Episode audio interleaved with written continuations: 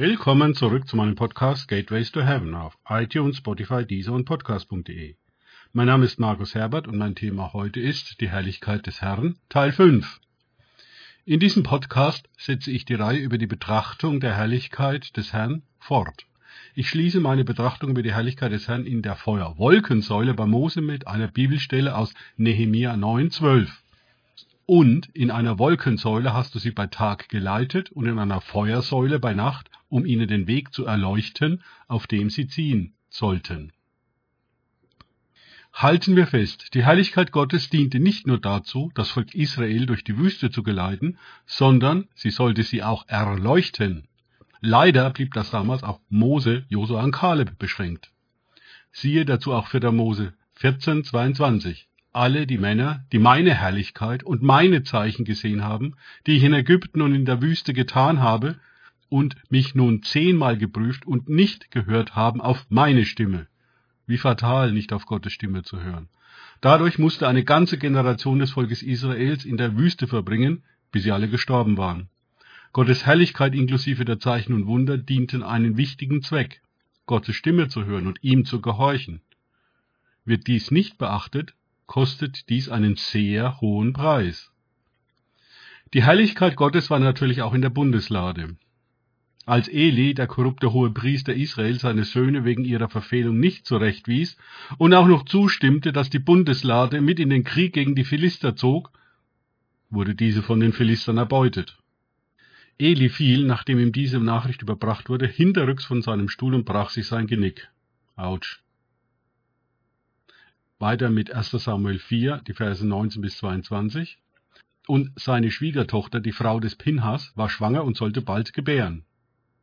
Und als sie die Nachricht hörte, dass die Lade Gottes weggenommen worden war und dass ihr Schwiegervater und ihr Mann tot waren, kauerte sie sich nieder und gebar, denn ihre Wehen überfielen sie. Und als sie im Sterben lag, sagten die Frauen, die um sie herstanden, fürchte dich nicht, denn du hast einen Sohn geboren. Aber sie antwortete nicht und nahm es nicht mehr zu Herzen. Und sie nannte den Jungen Ikabod, um damit auszudrücken, die Herrlichkeit ist von Israel gewichen, weil die Lade Gottes weggenommen war, und wegen ihres Schwiegervaters und ihres Mannes. Darum sagte sie, die Herrlichkeit ist von Israel gewichen, denn die Lade Gottes ist weggenommen. Was lernen wir daraus? Die Herrlichkeit des Herrn ist heilig und lässt sich nicht missbrauchen. Doch auch die Philister wurden mit ihrer Kriegsbeute nicht wirklich glücklich, 1. Samuel 5, 1 bis 4. Als die Philister die Lade Gottes weggenommen hatten, brachten sie sie von eben Esa nach Aschdod. Und die Philister nahmen die Lade Gottes und brachten sie in das Haus Dagons und stellten sie neben Dagon auf. Und als die Ashdoditer am nächsten Tag früh aufstanden und in das Haus Dagons kamen, siehe, da lag Dagon auf seinem Gesicht auf der Erde vor der Lade des Herrn. Zwangsweise Beugung vor Gott, dem Schöpfer von allem. Hm. Und sie nahmen Dagon und stellten ihn wieder an seinen Ort. Und als sie sich am Morgen des nächsten Tages früh aufmachten, siehe, da lag Dagon wieder auf seinem Gesicht auf der Erde vor der Lade des Herrn. Und zwar lagen der Kopf Dagons und seine beiden Hände abgehauen auf der Schwelle. Nur der Rumpf Dagons war von ihm übrig geblieben. Dumm gelaufen für ihren Gott, den sie anbeteten. Wahrscheinlich einen der gefallenen Engel, die Satan nachgefolgt waren. Wie ich immer wieder betone, sich am Heiligen zu vergreifen, bekommt niemanden gut weder den Menschen noch den gefallenen Engeln. Doch nicht nur der gefallene Engel bekam dadurch Probleme, sondern auch die Philister selber. 1 Samuel 5, 6 bis 7. Und die Hand des Herrn lag schwer auf den Ashdoditern, und er brachte Verderben über sie, und er schlug sie mit bösen Beulen, Ashdod und sein Gebiet. Und als die Leute von Ashdod sahen, dass es so zuging, sagten sie, die Lade des Gottes Israel soll nicht bei uns bleiben denn seine Hand liegt hart auf uns und auf unserem Gott Dagon. Diese Anmaßung, sich am heiligen Eigentum Gottes zu vergreifen, zog das Gericht Gottes nach sich. Und das Gericht Gottes zog mit der Bundeslade mit, solange bis sie wieder an dem Platz war, den Gott dafür vorgesehen hatte. Zu lesen in 1 Samuel 5, 8 bis 12. Und sie sandten hin und versammelten alle Fürsten der Philister zu sich und sagten, was sollen wir mit der Lade des Gottes Israel machen? Und sie antworteten, Lass die Lade Gottes Israels nach Gad bringen. Und sie brachten die Lade des Gottes Israels dorthin. Und es geschah, nachdem sie dorthin gebracht hatten, da kam die Hand des Herrn über die Stadt, und es entstand eine sehr große Bestürzung. Denn er schlug die Leute in der Stadt klein und groß, so dass Beulen an ihnen ausbrachen.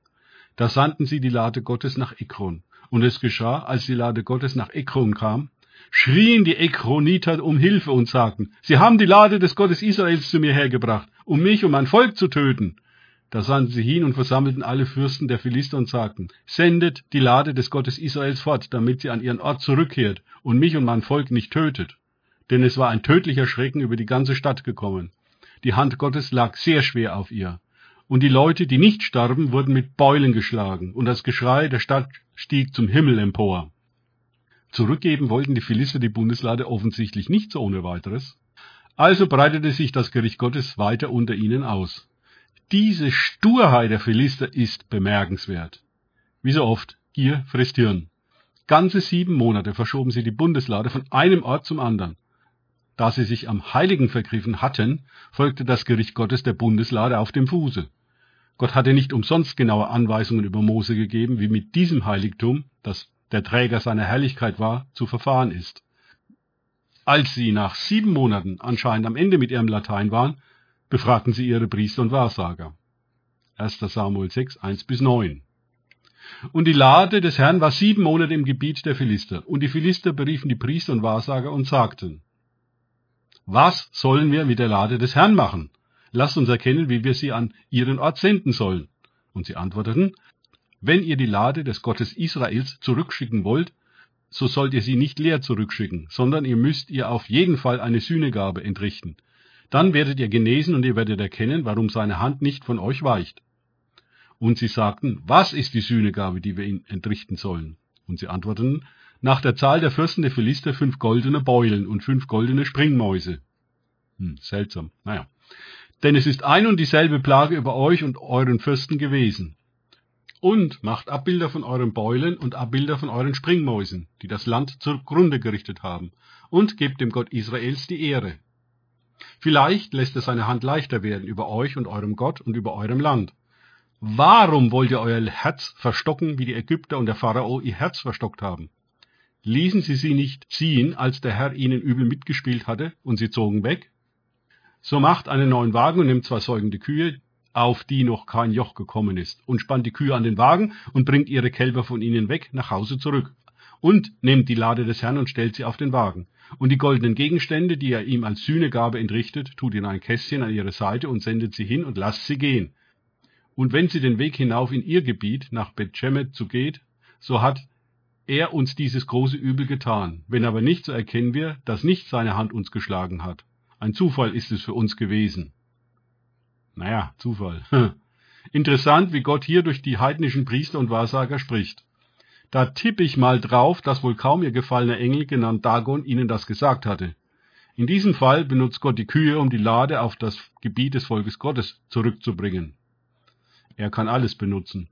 1. Samuel 6, 14 bis 15. Und der Wagen kam auf das Feld Joshuas des Bet-Sheminitas und stand dort still. Und dort lag ein großer Stein, und sie spalteten das Holz des Wagens und opferten die Kühe dem Herrn zum Brandopfer. Und die Leviten nahmen die Lade des Herrn herab und das Kästchen, das daneben stand, in dem die goldenen Gegenstände waren, und stellten sie auf den großen Stein. Und die Männer von Bethshemesh opferten dem Herrn am selben Tag Brandopfer und schlachteten Schlachtopfer. Doch auch die Leute von Bethshemesh beachteten die Vorschriften Gottes zum Umgang mit seiner Herrlichkeit nicht.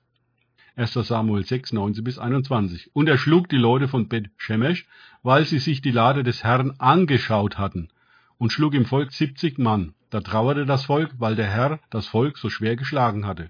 Und die Leute von Bet Shemesh sagten, wer vermag vor dem Herrn, diesem heiligen Gott, zu bestehen? Und zu wem soll er von uns hinaufziehen? Und sie sandten Boden zu den Bewohnern von Kiriat Jearim und sagten, die Philister haben die Lage des Herrn zurückgebracht. Kommt herab, holt sie zu euch hinauf. Gott hatte eindeutig gesagt, die Bundeslade gehört in das Allerheiligste im Zelt der Begegnung. Dort dürfte nur einmal im Jahr der hohe Priester zwecks Entsühnung der Sünden sich der Bundeslade nähern. Transportiert durfte sie nur von für diesen Zweck berufenen Leviten unter Decken, so dass sie nicht direkt sichtbar war. Wie schon mehrmals gesagt, sich nicht an die Anweisungen Gottes für seine Herrlichkeit zu halten, hat fatale Folgen. 1. Samuel 7, 1 bis 2 und die Männer von Kiriat Jearim kamen und holten die Lade des Herrn hinauf Und sie brachten sie in das Haus Abinadabs auf den Hügel. Und sie heiligten seinen Sohn Eleazar, über der Lade des Herrn zu wachen. Und es geschah, dass von dem Tag an, da die Lade in Kirjat Jearim blieb, eine lange Zeit verging. Es wurden zwanzig Jahre. Damit war die Odyssee der Bundeslade erst einmal vorbei. Erst David sollte sich wieder an die Bundeslade erinnern, um sie dann nach Jerusalem zu bringen. Mehr davon in meinem nächsten Podcast. Danke fürs Zuhören. Denkt bitte immer daran, kenne ich es oder kann ich es? Im Sinne von erlebe ich es. Erst sich auf Gott und Begegnungen mit ihm einlassen, bringt Leben. Gott segne euch und wir hören uns wieder.